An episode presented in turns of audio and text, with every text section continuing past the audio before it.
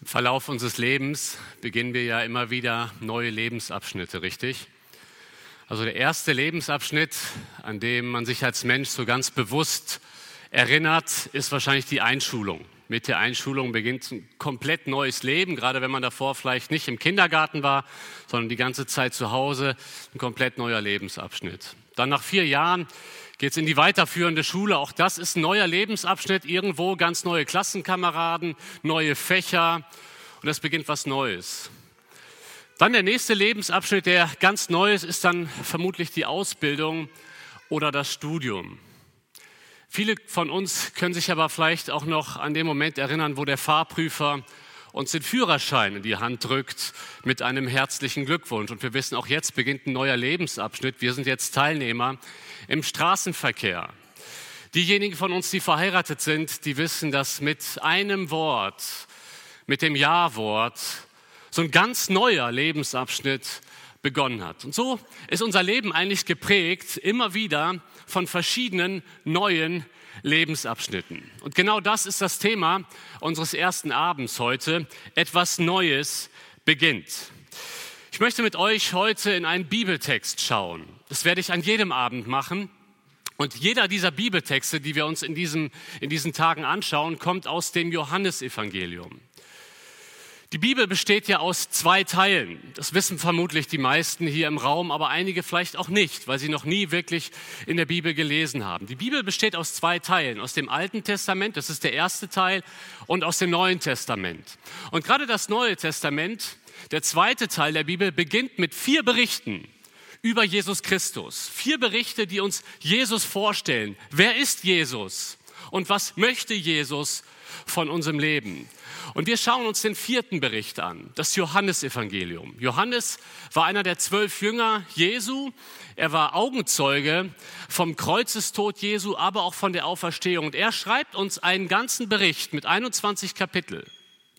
Und sein Anliegen ist es, er hat das alles niedergeschrieben, was er gesehen hat, damit wir die wir das lesen, zum Glauben an diesen Jesus kommen. Deswegen geht es in diesen Tagen gar nicht so sehr darum, was André Töfs zu sagen hat. Ich möchte mich auf einzelne Bibelstellen stützen, die dich zum Glauben an Jesus Christus einladen wollen. Das ist mein Ansatz an diesem, in diesen Abenden.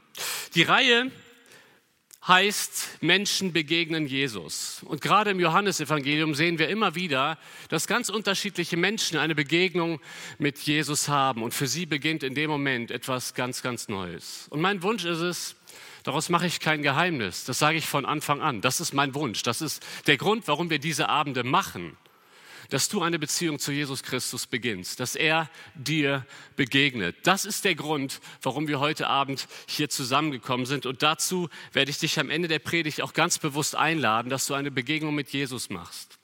In deinem Leben kann etwas ganz, ganz Neues beginnen. Ich weiß nicht, wo du gerade stehst. Ich weiß nicht, was du alles mitbringst. Wir alle tragen ja immer wieder mal so unsichtbare Rucksäcke mit uns. Und da ist jede Menge drin. Ich weiß nicht, was dich vielleicht gerade belastet. Ich weiß nicht, was dich beschäftigt. Aber eins weiß ich, dass Jesus Christus eine persönliche Beziehung zu dir haben kann und haben will. Und zwar ganz unabhängig davon, wie alt du bist. Wir haben es gerade im Lebensbericht von Rolf gehört. Er hat mit 69, hat für ihn noch einmal etwas ganz Neues begonnen.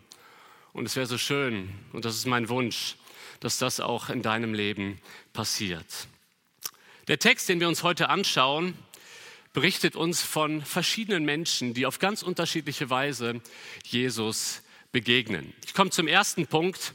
Jesus begegnet durch eine Predigt. Und ich lese Johannes Kapitel 1, die Verse 35 bis 37 und dann arbeiten wir uns so durch den gesamten Text. Da heißt es, am folgenden Tag stand Johannes wieder da und zwei von seinen Jüngern. Und hinblickend auf Jesus, der vorbeiging, spricht er, siehe, das Lamm Gottes. Und es hörten ihn die zwei Jünger reden und folgten Jesus nach. Unser Text heute beginnt mit Johannes und wir müssen wissen, dass es nicht der Johannes, der dieses Johannesevangelium schreibt, sondern hier ist die Rede von Johannes dem Täufer. Johannes dem Täufer, Johannes der Täufer war eine Person, die einen ganz besonderen Auftrag hatte. Und zwar sollte Johannes der Täufer den Weg für Jesus vorbereiten. Er sollte die Menschen auf Jesus Christus vorbereiten. Und er weist immer wieder in seiner Predigt auf diesen Jesus Christus hin. Zum Beispiel auch in Vers 29. Da heißt es, am folgenden Tag sieht er Jesus zu sich kommen und spricht, siehe, das Lamm Gottes, das die Sünde der Welt wegnimmt. Und das, was in unserem Predigtext, den ich gerade gelesen habe, passiert, geschieht einfach nur am nächsten Tag. Also die Ereignisse überschlagen sich hier in Johannes 1. Vers 35. Am folgenden Tag stand Johannes wieder da und zwei von seinen Jüngern. Also Johannes predigt, predigt, predigt und das, was er macht, ist, er weist die ganze Zeit auf Jesus hin. Er sagt, es geht nicht um mich, es geht um Jesus. Jesus ist die zentrale Person. Ihr müsst euch mit Jesus befassen. Jesus ist unser Schicksal.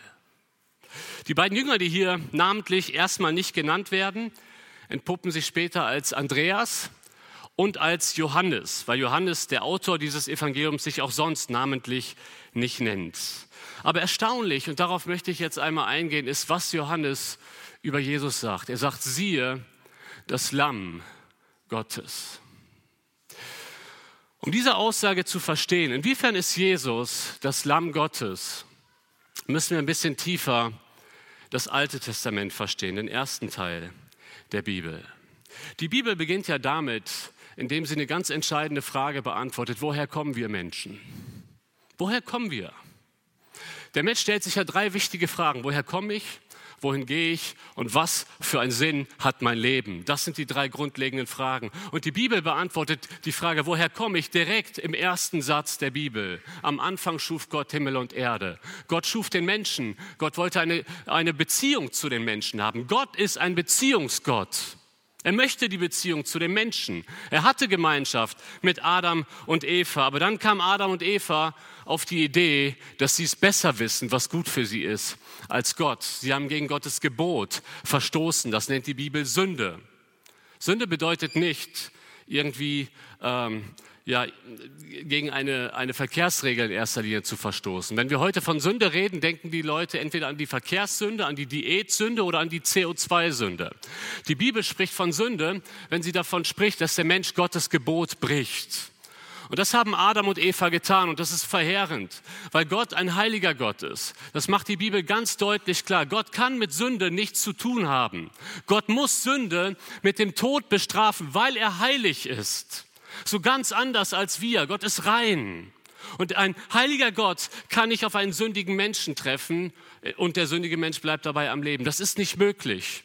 Und Gott sagt, weil ihr das Gebot gebrochen habt, werdet ihr sterben müssen. Gemeinschaft mit Gott ist nicht mehr möglich. Ihr Lieben, in diesem Zustand befindet sich jeder Mensch von Natur aus, getrennt von Gott, obwohl wir für eine Beziehung zu Gott geschaffen wurden. Und Gott will aber Gemeinschaft mit dem Menschen haben. Das ist der rote Faden durch die Bibel. Gott will Gemeinschaft mit uns.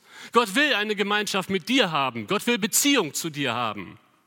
Und deswegen stellt Gott im, im Alten Testament eine Möglichkeit dar, wie ein heiliger Gott trotzdem mit einem sündigen Menschen Gemeinschaft haben kann, indem Gott ein Opfersystem einführt. Das ist für uns so im 21. Jahrhundert ein bisschen fremd, weil da viele Tiere geschlachtet werden und Blut fließt. Aber in dem Moment, wo man damals ein Stier als Opfer gebracht hat für die persönliche Sünde, hat man seine Hand auf den Stier gelegt oder auf das Lamm und man hat das Lamm geschlachtet und man hat festgestellt, eigentlich bin ich der Schuldige, aber das Tier stirbt und eigentlich müsste ich sterben. Und auf diese Weise, durch das stellvertretende Opfer, nicht der Mensch stirbt, sondern ein Tier, hat Gott die Möglichkeit geschaffen, dass, dass er trotzdem Gemeinschaft mit dem Menschen haben kann.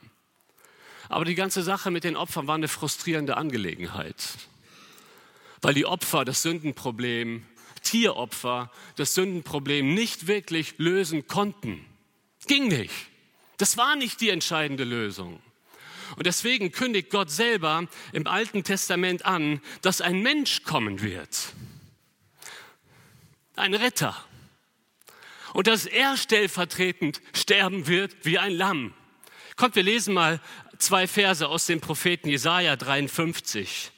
Da heißt es, er wurde misshandelt, aber er beugte sich und tat seinen Mund nicht auf, wie das Lamm. Da haben wir es, das Lamm, das zur Schlachtung geführt wird und wie ein Schaf, das stumm ist vor seinen Scherern und er tat seinen Mund nicht auf. Doch dem Herrn, also Gott, gefiel es, ihn zu zerschlagen. Er hat ihn leiden lassen. Wenn er sein Leben als Schuldopfer eingesetzt hat, wird er Nachkommen sehen. Er wird seine Tage verlängern und was dem Herrn gefällt, wird durch seine Hand gelingen. Das heißt, hier im Alten Testament wurde bereits verheißen, die Leute sind frustriert mit, unserer, mit ihrer Schuld und stellen fest, diese Tieropfer lösen das Problem nicht. Ich bin immer noch schlecht. Ich tue immer noch das, was ich eigentlich nicht tun will und was Gott vor allen Dingen nicht will. Und hier wird gesagt, irgendwann wird ein Mensch kommen. Und dieser Mensch wird stellvertretend von Gott gerichtet werden für die Schuld der ganzen Menschheit. Und nachdem der Prophet Jesaja das gesagt hat, das war circa 700 vor Christus. Seitdem leben die Menschen 700 Jahre lang mit der Frage, wo ist das Lamm? Wann kommt der Retter? Herr, wir, wir schaffen es nicht. Wir schaffen es nicht, nicht mehr zu sündigen. Wir schaffen es nicht. Diese Tieropfer bringen es nicht dauerhaft. Wo ist das Lamm, das hier in Jesaja 53 verheißen wird? Und jetzt machen wir einen Sprung in unseren Text, in unseren Predigtext. Johannes der Täufer steht da und sagt, da, da ist das Lamm. Und er zeigt auf Jesus Christus, der gekommen ist, um für unsere Sünden zu sterben. Er ist die Lösung. Und genau das ist das, was Johannes der Täufer predigt. Er sagt, da ist das Lamm. Welche Auswirkungen hatte seine Predigt? Kommt, wir schauen in den Text. Da heißt es in Vers 37, und es hörten ihn die zwei Jünger reden und folgten Jesus nach. Andreas und Johannes hören diese Predigt über Jesus den Retter, über Jesus, der das Lamm ist, und sie sagen, diesem Jesus wollen wir folgen. Diesem Jesus wollen wir unser Leben anvertrauen. Wir haben auf das Lamm gewartet. Wir haben auf die Problemlösung gewartet. Und wenn Jesus die Lösung ist, dann folgen wir ihm. Vers 38, Jesus aber wandte sich um und sah sie nachfolgen und spricht zu ihnen, was sucht ihr?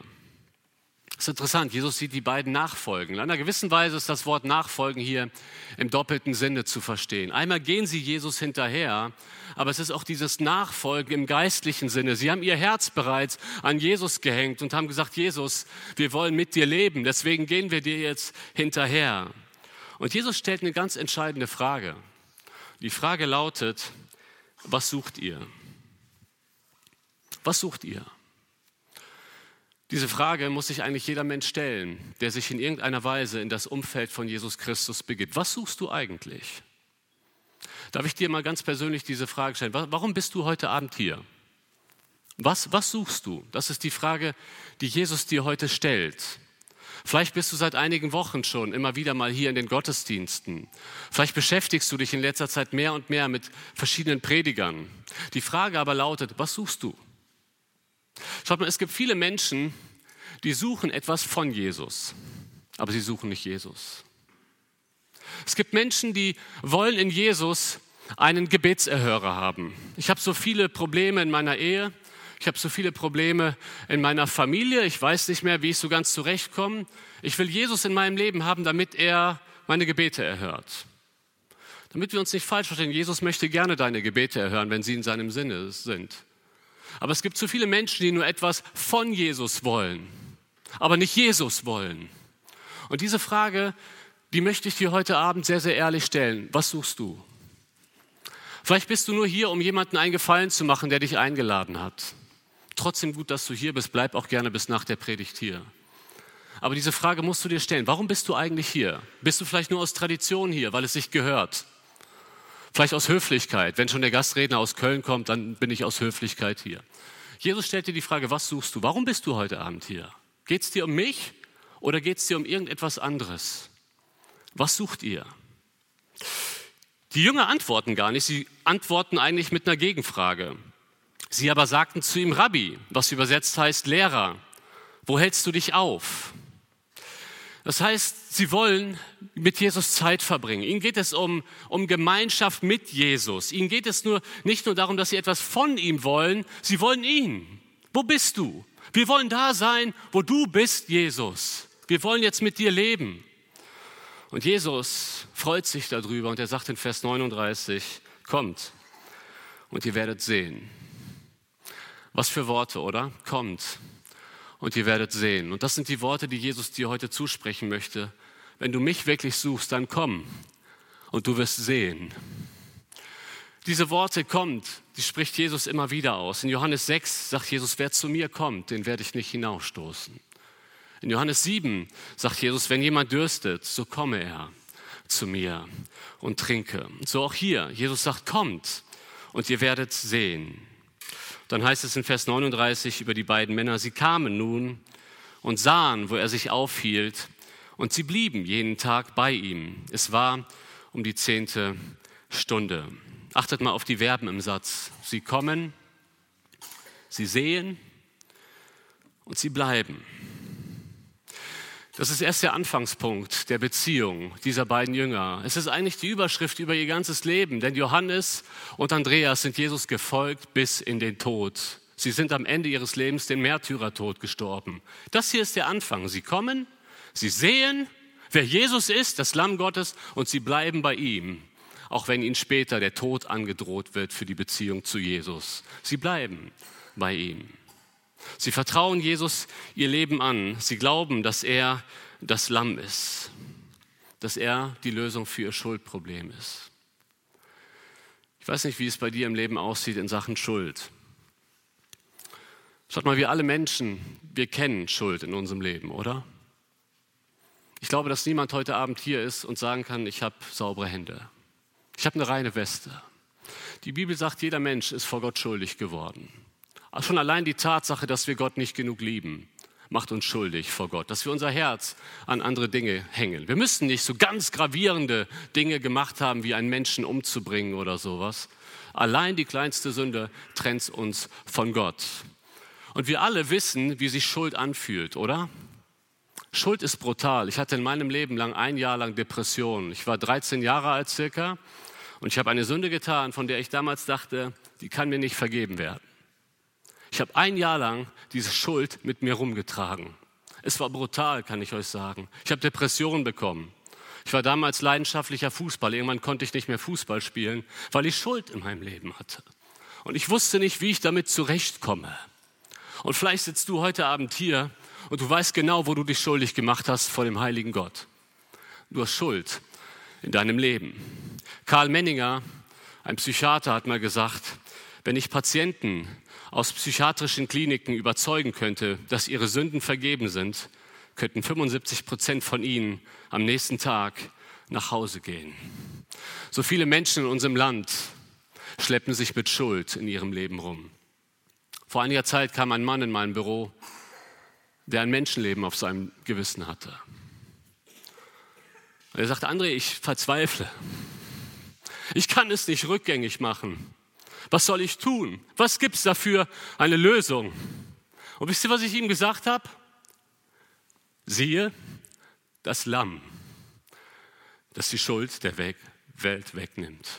Weißt du, egal wie groß deine Schuld ist vor Gott, es gibt dafür eine Lösung. Und diese Lösung möchte ich dir heute vorstellen. Diese Lösung ist eine Person, die stellvertretend für all deine Schuld am Kreuz gestorben ist. Für alle.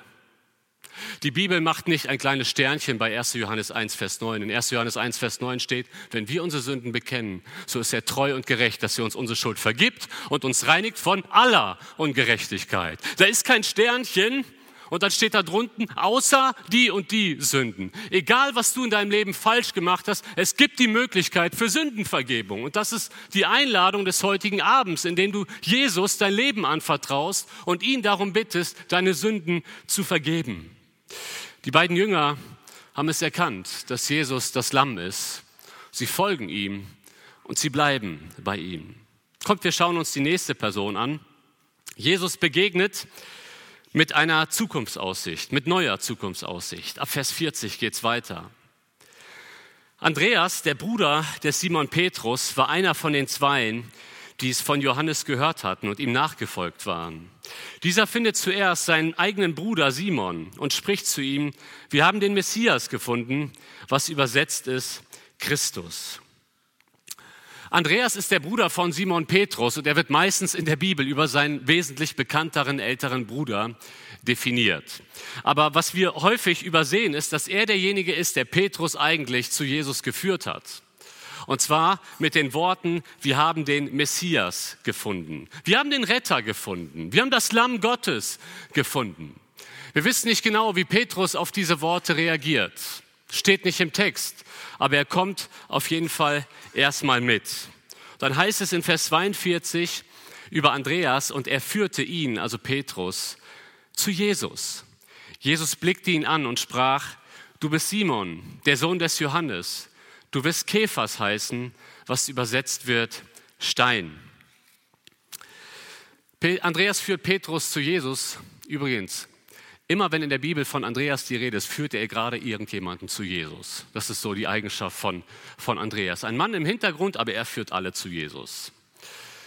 Und jetzt ist Petrus dran. Und was mich hieran so fasziniert ist, wie Jesus auf diesen Petrus reagiert. Die Bibelkenner unter uns, die wissen, die Beziehung zwischen Jesus und Petrus war eine besondere Beziehung, oder? Das war eine besonders enge Beziehung, die die beiden hatten, auch eine leidenschaftliche. Und das hier ist ihre, ihr erster Kontakt. Hier beginnt die Beziehung zwischen Simon Petrus und Jesus Christus. Und es heißt hier von Jesus einfach nur, er blickte ihn an. Wisst ihr, das Neue Testament ist ja ursprünglich auf Griechisch geschrieben worden. Und im Griechischen gibt es ganz verschiedene Wörter für sehen. Übrigens ja auch im Deutschen. Anstarren, ja, äh, blicken, schauen, sehen, realisieren, auch eine Form des Sehens vielleicht. Und hier im Griechischen steht ein ganz besonderes Wort. Es gibt ja Sehen und Sehen, richtig? Also wenn ich in Köln bei uns durch die Fußgängerzone gehe, dann starre ich nicht die Menschen alle an, die durch die Fußgängerzone gehen. Ich nehme viele Menschen gar nicht wahr. Wenn ich schon mal in der Fußgängerzone bin, dann mit einem klaren Ziel, ich muss in das Geschäft und will das kaufen. Und dann bin ich auch wieder raus aus Köln. Es sind zu viele Menschen.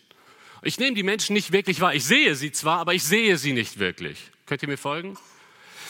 Wenn ich am Flughafen warte auf eine Person, die ein halbes Jahr lang weg war und jetzt kommt sie wieder nach Deutschland. Und ich warte am Flughafen und ich schaue, wo die ganzen Leute aus der, äh, aus der Gepäckabgabe wiederkommen. Ich schaue mir jede Person genau an, oder? Ist sie das? Nee, doch nicht. Ist sie das? Nein. Ich gucke da genau hin.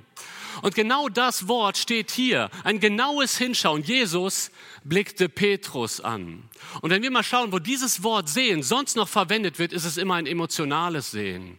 Es wird nicht häufig verwendet, aber wisst ihr, wo dieses Wort noch verwendet wird, als Petrus versagt auf ganzer Linie.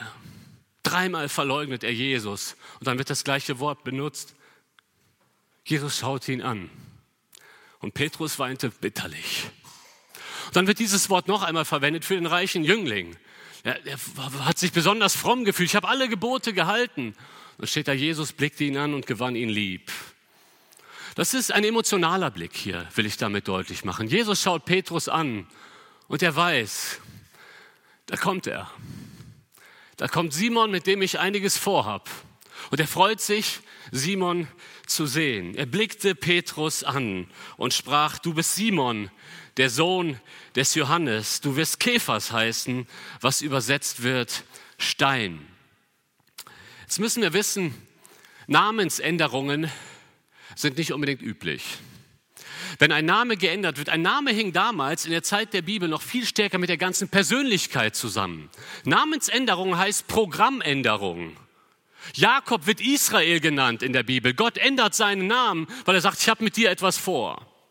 Und genau so geht Jesus hier mit Simon um. Er sieht Simon und er sagt, nicht mehr Simon, jetzt heißt du Petrus, Fels. Die Frage ist, hat Jesus in Petrus einen Fels gesehen? Nein, Petrus war ein Versager. Ein Fels steht für Stabilität, richtig? Petrus ist ziemlich impulsiv, wenn wir Petrus kennenlernen in der Bibel. Ein Fels steht für etwas Beständiges oder auf einem Fels kann man bauen. Auf Petrus konnte man nicht bauen.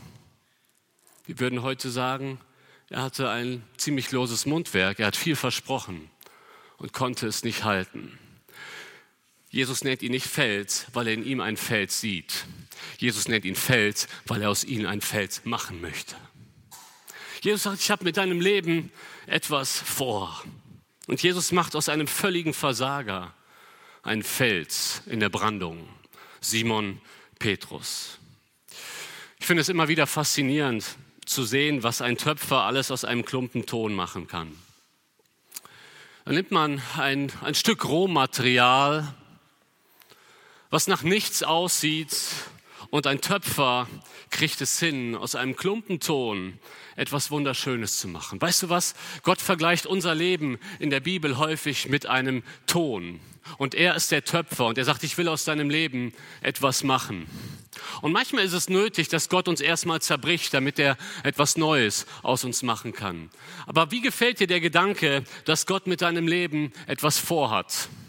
Dass Gott heute vielleicht dich anschaut, wie ein Simon Petrus anschaut Dich hier, wo, die, wo, du in den Reihen sitzt oder dich zu Hause vor dem Livestream und er schaut dich an, er sieht dich ja, er weiß, wie du heißt und er sagt, ich habe mit dir etwas vor. Ich will etwas aus deinem Leben machen. Vielleicht sitzt du hier und du hast ehrlich gesagt manchmal Gedanken, was hat schon mein Leben für einen Sinn? Es scheint manchmal so perspektivlos zu sein. Ich bin ein Versager. Ich habe auf, auf voller Linie, auf ganzer Linie versagt. Was kann Gott mit meinem Leben noch machen? Ich habe heute Morgen etwas so Ermutigendes gelesen. Ich habe Johannes 21 heute Morgen gelesen. In Johannes 21 sehen wir, wie Jesus mit dem Versager Simon Petrus umgeht. Er hat ihn dreimal verleugnet, von wegen Fels, von wegen Treue. Petrus hat völlig versagt. Und Jesus sieht diesen Petrus wieder, interessanterweise wieder am Kohlenfeuer. Am Kohlenfeuer hatte Petrus Jesus verleugnet. Und Jesus macht das Kohlenfeuer an. Wieder am Strand, wo, ihn, wo er ihn damals in die Nachfolge gerufen hat. Und er nennt ihn sogar wieder Simon, wie ganz am Anfang. Und er stellt ihm nur eine Frage. Und die Frage lautet nicht, hast du den Hahn gehört? Diese Frage stellt Jesus nicht. Die Frage, die er, Jesus, die er Petrus stellt, ist, hast du mich lieb? Dann folge mir nach. Weißt du, vielleicht sitzt du heute Abend hier und du fühlst dich wie ein Versager. Vielleicht hattest du mal einen Anfang mit Jesus, aber hast den Glauben irgendwann aufgegeben.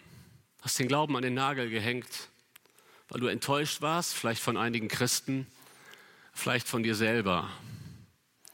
Vielleicht hast du festgestellt, ich schaffe es nicht. Ich enttäusche immer wieder, es macht keinen Sinn, ich bin raus. Vielleicht bist du sogar noch Gemeindemitglied, aber du hast dich innerlich ausgeklingt weil du so enttäuscht bist von dir selber, weil du dir vielleicht selber angeblich nicht vergeben kannst. Ich möchte dir heute Mut machen am Beispiel von Simon Petrus. Jesus ist ein Gott der Wiederherstellung. Jesus blickt Simon an und er weiß da schon, wo ihn das erste Mal anschaut, dass er ihn verleugnen wird. Aber er sagt, ich habe mit dir etwas vor. Und so hat Jesus mit dir etwas vor. Versinke nicht in der Traurigkeit deines Versagens, sondern schau auf Jesus. Er möchte dich verändern. Er möchte dein Leben nehmen. Er hat mit dir etwas vor. Wir kommen zum dritten Punkt. Jesus begegnet mitten im Leben. Neue Situation wieder. Und in Vers 43, da heißt es, am folgenden Tag wollte er nach Galiläa aufbrechen und er findet Philippus. Und Jesus spricht zu ihm, folge mir nach. Philippus war von Bethsaida, aus der Stadt des Andreas und Petrus. Also hier geschieht alles hintereinander. Ich sage ja, die Ereignisse überschlagen sich hier ein wenig.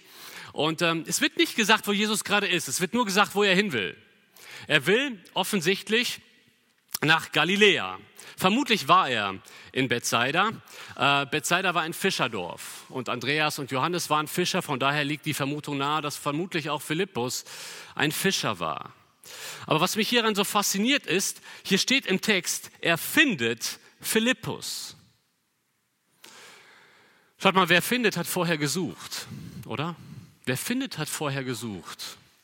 Wenn es hier im Text heißt, Jesus findet Philippus, heißt es, dass Jesus ganz bewusst wusste, wo Philippus war und er hat ihn gesucht. Und zwar so lange, bis er ihn gefunden hat. Wenn wir uns Philippus später anschauen, müssen wir feststellen, Philippus war jetzt nicht so der Überflieger unter den Jüngern. Also da gab es andere, die wirklich an der Front waren, auf die ein bisschen mehr Verlass war. Philippus schneidet eigentlich unter den Jüngern eher schlecht ab. Maximal Durchschnitt. Der Punkt ist, Jesus sucht ihn nicht, weil Philippus so besonders war. Jesus sucht ihn, weil er so gut ist, weil Jesus so gut ist. Und deswegen sucht er Philippus und zwar so lange, bis er ihn gefunden hat. Für Philippus begann dieser Tag wahrscheinlich wie jeder andere. Wir wissen noch nicht mal im Text, wo er ihn gefunden hat. Offensichtlich ist das gar nicht so wichtig, wo Jesus ihn findet. Hier steht nicht, dass er Philippus im Tempel gefunden hat. Hier steht nicht, dass er Philippus irgendwie in der Synagoge gefunden hat. Er findet ihn quasi so mitten im Leben. Für Philippus begann der Tag wahrscheinlich wie jeder andere. Er geht seiner Arbeit nach und plötzlich, wie aus heiterem Himmel, steht Jesus plötzlich da und er sagt, Philippus, folge mir nach. Mitten im Leben. Mich hat Jesus auch mitten im Leben in die Nachfolge gerufen. Unterwegs in der S-Bahn von Troisdorf nach Köln, S12. Da hat, da hat der Herr André Töfs gefunden. Ich habe mich schon als Kind bekehrt. Ich habe mich mit 15 Jahren taufen lassen. Ich würde heute rückblickend sagen, dass ich vieles nicht verstanden habe, worum es wirklich geht in der Nachfolge. Aber ich sitze in dieser S-Bahn unterwegs nach Köln, am, Kölnbonner, am, am, am Kölner Hauptbahnhof. Und ich lese das Buch von William MacDonald, Wahre Jüngerschaft. Und während ich dieses Buch lese, merke ich, Jesus ruft mich. So mitten im Leben. Es war nicht vorhersehbar. Ich saß nicht in der Gemeinde und der Prediger hat mich gerufen. Ich saß in der S-Bahn, ich wollte zu einem Kumpel. Wir wollten eine gute Zeit haben und mitten in der S-Bahn tritt Jesus plötzlich in mein Leben und sagt, André, folge mir nach. Ich weiß nicht, wo du gerade bist, vielleicht befindest du dich auch so mitten im Leben so voll, volle Konzentration auf Arbeit, auf Familie, auf Karriere und eigentlich ist dein Leben scheinbar für dich zu voll, um über Dinge des Glaubens nachzudenken. Aber mitten im Leben will Jesus dir begegnen. Vielleicht hast du noch nicht mal damit gerechnet, dass das heute kommt, was heute kommt. Aber kann es sein, dass Jesus einfach unangekündigt mitten in dein Leben tritt und dir die Worte zuruft, folge mir nach? Entscheide dich, ganze Sache mit mir zu machen. Weißt du, vielleicht bist du schon Christ, vielleicht bist du auch wie ich, ich war getauft. Aber ich habe Jesus nicht wirklich nachgefolgt. Ich habe mein eigenes Ding leben wollen. Und vielleicht befindest du dich genau da. Dann möchte ich dich heute mit den Worten Jesu einladen. Jesus sagt zu dir, folge mir nach. Mitten im Leben spricht er in dein Leben und sagt, folge mir, folge mir ganz. Mach endlich ganze Sache. Bisher bei mir war das so, dass ich in dieser Zeit, wo ich zwar getauft war, aber nicht wirklich mit Jesus gelebt habe, es gab immer wieder so Bibelstelle, die ich hätte die am liebsten mit einer Rasiermesserklinge aus meiner Bibel geschnitten, weil ich wusste, das lebe ich nicht. Und ich wusste, Jesus will von mir, wie Rolf es auch schon gesagt hat im Zeugnis, Jesus will von mir 100 Prozent.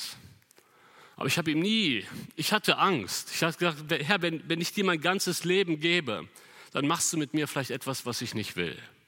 Ist das vielleicht deine Angst heute? Kannst du wirklich von dir sagen, ich habe Jesus mein ganzes Leben anvertraut. Er kann mit mir machen, was er will. Egal, wo er mich hinschickt, egal, was er mit meinem Leben macht, auch wenn es weh tut. Er kann mit mir machen, was er will. Jesus, ich will dir folgen, weil ich dir vertraue. Wenn du diese Entscheidung noch nie getroffen hast oder wenn diese Entscheidung wieder dran ist, dann lade ich dich ein, diese Entscheidung heute zu treffen. Ich werde dich am Ende der Predigt nach vorne rufen. Nicht nur diejenigen, die Jesus zum ersten Mal ihr Leben geben wollen, sondern auch diejenigen, die feststellen, eigentlich lebe ich gar nicht mit Jesus. Ich bin so 0815 Christ geworden. Ich drücke zwar hier ab und zu immer noch die Reihen, ich sitze im Gottesdienst mit dabei, aber ich lebe nicht wirklich konsequent mit Jesus. Dann lade ich dich heute ein, einen Neuanfang mit Jesus zu machen. Vorher kommen wir aber noch zum vierten Punkt und zum letzten Punkt der heutigen Predigt. Jesus begegnet trotz anfänglicher Skepsis. Und vielleicht findest du dich hier wieder. Vielleicht ist das dein Punkt. Da heißt es, Philippus findet den Nathanael und spricht zu ihm, wir haben den gefunden, von dem Mose in dem Gesetz geschrieben und die Propheten. Jesus, den Sohn des Josef von Nazareth. Also Philippus ist hier völlig begeistert, das müssen wir uns mal bildlich vorstellen. Er rennt wahrscheinlich zu Nathanael und sagt, wir haben Jesus gefunden.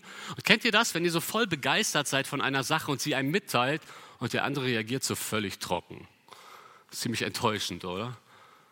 So muss sich Philippus vermutlich gefühlt haben. Nathanael sprach zu ihm, kann aus Nazareth etwas Gutes kommen? Also sobald das Wort Nazareth fällt, schaltet Nathanael ab, weil Messias und Nazareth passen in seiner Theologie nicht zusammen. Das kann nicht sein. Das kann nicht sein. Er ist skeptisch, mindestens skeptisch.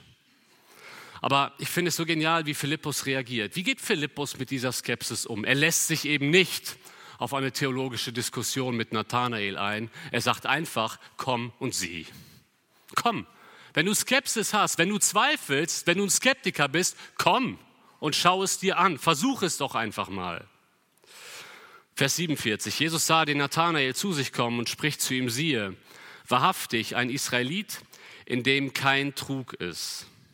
Ist interessant, oder? Jesus sieht Nathanael kommen und er gibt ihm das Zeugnis, dass Nathanael ein recht aufrichtiger Mensch ist. Und das macht etwas mit dem Skeptiker Nathanael. Vers 48. Nathanael spricht zu ihm, woher kennst du mich? Jesus antwortete und sprach zu ihm, ehe Philippus dich rief, als du unter dem Feigenbaum warst, sah ich dich. Jesus verblüfft hier Nathanael mit seinem Wissen. Er sagt, Nathanael, ich kenne dich. Ich kenne deinen Namen. Übrigens, ich habe dich geschaffen. Das sagt er hier nicht, aber das impliziert das Ganze doch. Ich kenne dich schon lange. Er macht sogar eine spezifische Ortsangabe. Ich habe dich unterm Feigenbaum gesehen. Und Nathanael versteht so langsam, vor mir sitzt der allwissende Sohn Gottes. Und das versteht Nathanael und er antwortet in Vers 49. Nathanael antwortete und sprach, Rabbi, du bist der Sohn Gottes, du bist der König Israels. Das ist ein erstaunliches Bekenntnis. Vielleicht kennt ihr die Ich bin-Worte im Johannesevangelium. Immer wieder haben wir gerade im Johannesevangelium Aussagen, die Jesus über sich selber macht. Ich bin das Licht der Welt. Ich bin der gute Hirte und so weiter. Das Johannesevangelium ist eigentlich bekannt für die verschiedenen Ich bin-Worte. Hier haben wir sozusagen den Gegenpart. Du bist. Du bist. Nathanael erkennt, vor mir ist nicht ein Mann aus Nazareth, vor mir ist der lebendige Sohn Gottes. Was für ein Glaubensbekenntnis. Und Jesus antwortete und sprach zu ihm, weil ich dir sagte, ich sah dich unter dem Feigenbaum, glaubst du? Du wirst Größeres als dies sehen. Jesus sagt, das ist erst der Anfang, Nathanael, ich zeige dir noch größere Dinge. Und er spricht zu ihm, wahrlich, wahrlich, ich sage euch, ihr werdet den Himmel geöffnet sehen und die Engel Gottes auf und niedersteigen auf den Sohn des Menschen.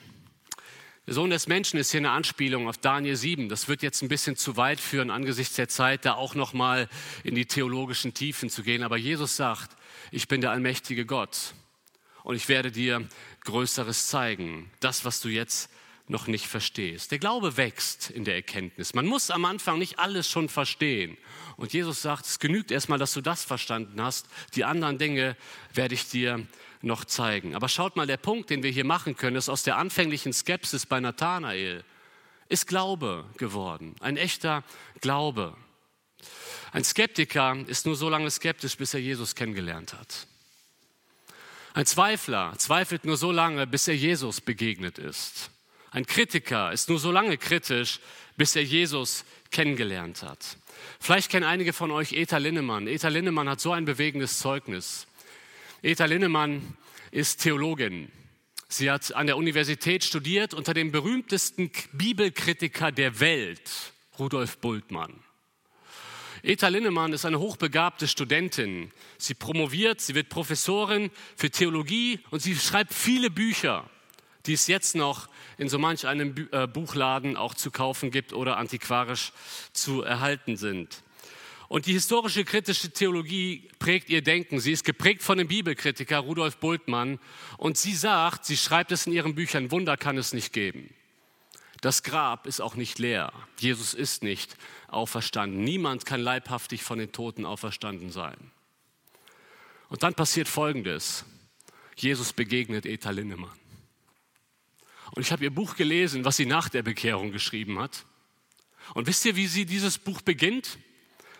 Sie schreibt, mein Nein zur historisch-kritischen Theologie entspringt dem Ja zu meinem wunderbaren Herrn und Heiland Jesus Christus und zu der herrlichen Erlösung, die er auf Golgatha auch für mich verbracht hat. Und ich lese dieses Buch und stelle fest, alle Skepsis von dieser Frau ist gewichen. Keine Bibelkritik mehr, weil sie Jesus persönlich kennengelernt hat. Ich habe vor einiger Zeit bei uns in Köln zu uns in die Gemeinde kommen gerade sehr, sehr viele Menschen, die noch nichts mit dem Glauben am Hut haben. Und ich sprach mit einem Mann über den Glauben und er sagt, André, ich würde irgendwie gerne, aber die Wissenschaft steht mir noch im Weg. Ich habe ihm gesagt, weißt du was, lass dich doch einfach mal drauf ein. Bete doch einfach mal das Gebet, Gott, wenn es dich wirklich gibt, dann offenbar du dich mir. Übrigens funktioniert immer. Denn Gott sagt in Jeremia 29, wenn ihr mich von ganzem Herzen sucht, werde ich mich von euch finden lassen. Ich weiß nicht, ob du vielleicht der, der Vierte hier bist. Im vierten Punkt, der Skeptiker. Vielleicht ist es eine religiöse Skepsis. Vielleicht kommst du aus dem Islam und bist im Livestream dabei. Und es fällt dir schwer, an den Gott zu glauben, der einen Sohn hat, Jesus Christus. Es fällt dir schwer anzunehmen, dass Jesus tatsächlich mehr ist als ein Prophet. Vielleicht bist du ein ganz anderer Skeptiker, vielleicht hast du eine christliche Prägung mitbekommen. Vielleicht bist du hier in christlichen Kreisen aufgewachsen mit ganz, ganz strengen Regeln. Und irgendwann war dir das Ganze zu klein kariert und du hast den Glauben über Bord geworfen. Du hast dir gesagt, wenn das Christsein ist, du musst, du musst, du musst, du darfst nicht, du musst, dann will ich damit nichts mehr zu tun haben. Vielleicht bist du einer von denen, die enttäuscht sind von Gemeinde, die enttäuscht sind von Gott. Und du hast irgendwann gesagt, ich will damit nichts mehr zu tun haben und du bist heute hier, weil du eingeladen wurdest. Aber du bist immer noch skeptisch, weil du aufgrund deines Leistungsdenkens, deines Gottesbildes so schwer annehmen kannst, dass es wirklich nur darum geht, im Glauben zu Jesus Christus zu kommen und zu kapitulieren. Und dass dann Gnade in dein Leben kommt. Vielleicht fällt dir das so schwer. Vielleicht ist es eine wissenschaftliche Skepsis. Vielleicht rührt deine Skepsis, die du hast, daher, dass dich Christen enttäuscht haben. Vielleicht sogar Familienmitglieder, die sich Christen nennen, deren Leben du angeschaut hast, vielleicht sogar deine Eltern. Du sagst, wenn das Christsein ist, nein, danke. Ich weiß nicht, was du für eine Art von Skeptiker bist, wenn du zu denen gehörst. Aber lass mich dir mal Folgendes sagen. Skepsis kann auch immer eine Flucht sein. Skepsis kann eine Flucht sein, dass du diese Dinge vorschiebst eigentlich weißt du, du musst dich für Jesus Christus entscheiden, aber du schiebst Verletzungen aus der Vergangenheit vor, damit du dich nicht entscheiden musst. Und du verkriechst dich in das Schneckenhaus deiner Skepsis. Weißt du was, dann möchte ich dich heute einladen, dann möchte Jesus dich heute einladen mit den Worten, komm und sieh, komm zu mir. Wirf mal das über, über Bord, was du bisher für Glauben gehalten hast und schau einfach nur auf mich und komm zu mir und ich möchte dein Leben neu machen. Wir haben verschiedene Leute heute, fest, äh, heute gesehen in unserem Bibeltext. Sie sind auf ganz unterschiedliche Weise zu Jesus gekommen. Die ersten hören eine Predigt und diese Botschaft, Jesus ist das Lamm, das für unsere Sünden gestorben ist, packt sie, weil sie ein Schuldproblem haben und sie folgen Jesus nach. Petrus, er, er findet durch seinen Bruder zu Jesus. Philippus, der wird so mitten im Leben von Jesus angesprochen mit den Worten, folge mir nach. Und Nathanael ist dieser Skeptiker, der Jesus persönlich kennenlernt und alle Skepsis in dem Moment weicht. Ich weiß nicht, ob du dich bei einer dieser Personen wiedergefunden hast. Aber ich möchte dich heute einladen, dein Leben Jesus zu übergeben. Das ist die Einladung, die wir an diesen Abend immer wieder aussprechen wollen, denn wir glauben, dass jeder Mensch eine persönliche Beziehung zu Jesus Christus haben kann. Weißt du, es fällt uns so schwer, weil wir so leistungsgeprägt sind. Es fällt uns so schwer, Gnade anzunehmen, oder? Aber wir denken, wir müssen erstmal gut genug werden, um zu Gott zu kommen. Aber Gnade findet dich nie da, wo du sein sollst. Gnade findet dich immer da, wo du bist. Das Einzige, was du heute zum Kreuz mitbringen musst, ist deine Kapitulation. Das Einzige, was du mitbringen musst, wenn du zu Jesus kommst, ist deine Kapitulation. Dass du sagst, Jesus, ich schaffe es nicht. Ich habe so viel versagt in meinem Leben. Ich habe mich von dir abgewandt. Ich habe so viel gesündigt.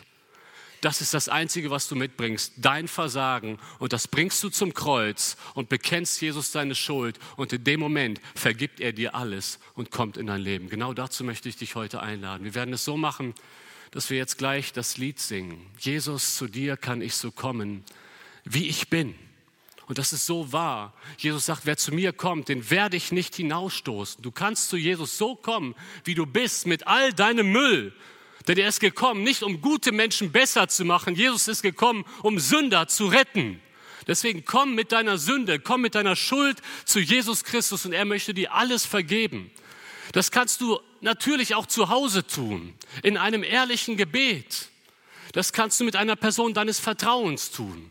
Aber ich lade dich ein, das heute öffentlich zu tun. Denn wichtige Entscheidungen in unserem Leben, die treffen wir immer vor Zeugen. Schaut mal, eine Entscheidung, die wir ganz privat mal für uns alleine treffen, die können wir auch ganz privat mal wieder rückgängig machen. Deswegen glaube ich, kann es für dich hilfreich sein, das öffentlich zu machen, indem du, während wir das Lied singen, hier nach vorne kommst und damit zum Ausdruck bringst, ja, ich will ein Leben mit Jesus beginnen. Vielleicht gehörst du zu denen, die bereits Christen sind. Und Jesus hat dir heute wieder neu zugerufen, folge mir nach. Du weißt doch, was ich für dich getan habe. Ich habe mein Leben für dich gegeben. Jetzt gib dein Leben für mich hin und komm. Auch dich möchte ich ganz herzlich einladen, während dem Lied nach vorne zu kommen. Die Musiker können schon mal auf die Bühne kommen. Wir wollen gleich das Lied auch stehend singen. Jesus, zu dir kann ich so kommen, wie ich bin. Ich möchte aber auch eine dritte Gruppe einladen, heute nach vorne zu kommen. Vielleicht bist du Christ und du kannst auch wirklich von ganzem Herzen sagen, ja, ich folge Jesus nach, aber ich habe meinen Glauben noch nie in der Taufe bezeugt. Diese Gemeinde wird sicherlich auch bald wieder eine Taufe haben. Und wenn du merkst, eigentlich habe ich diese Entscheidung noch nie getroffen, die steht an, das ist mein nächster Schritt, dann lade ich dich auch ein, jetzt nach vorne zu kommen, um das schon mal zum Ausdruck zu bringen. Ich möchte meinen Glauben an Jesus in der Taufe bezeugen. Lass uns aufstehen. Einige Mitarbeiter werden hier nach vorne kommen und auf dich warten. Ich werde hier vorne stehen. Und wenn du zu Jesus kommen möchtest, dann komm einfach.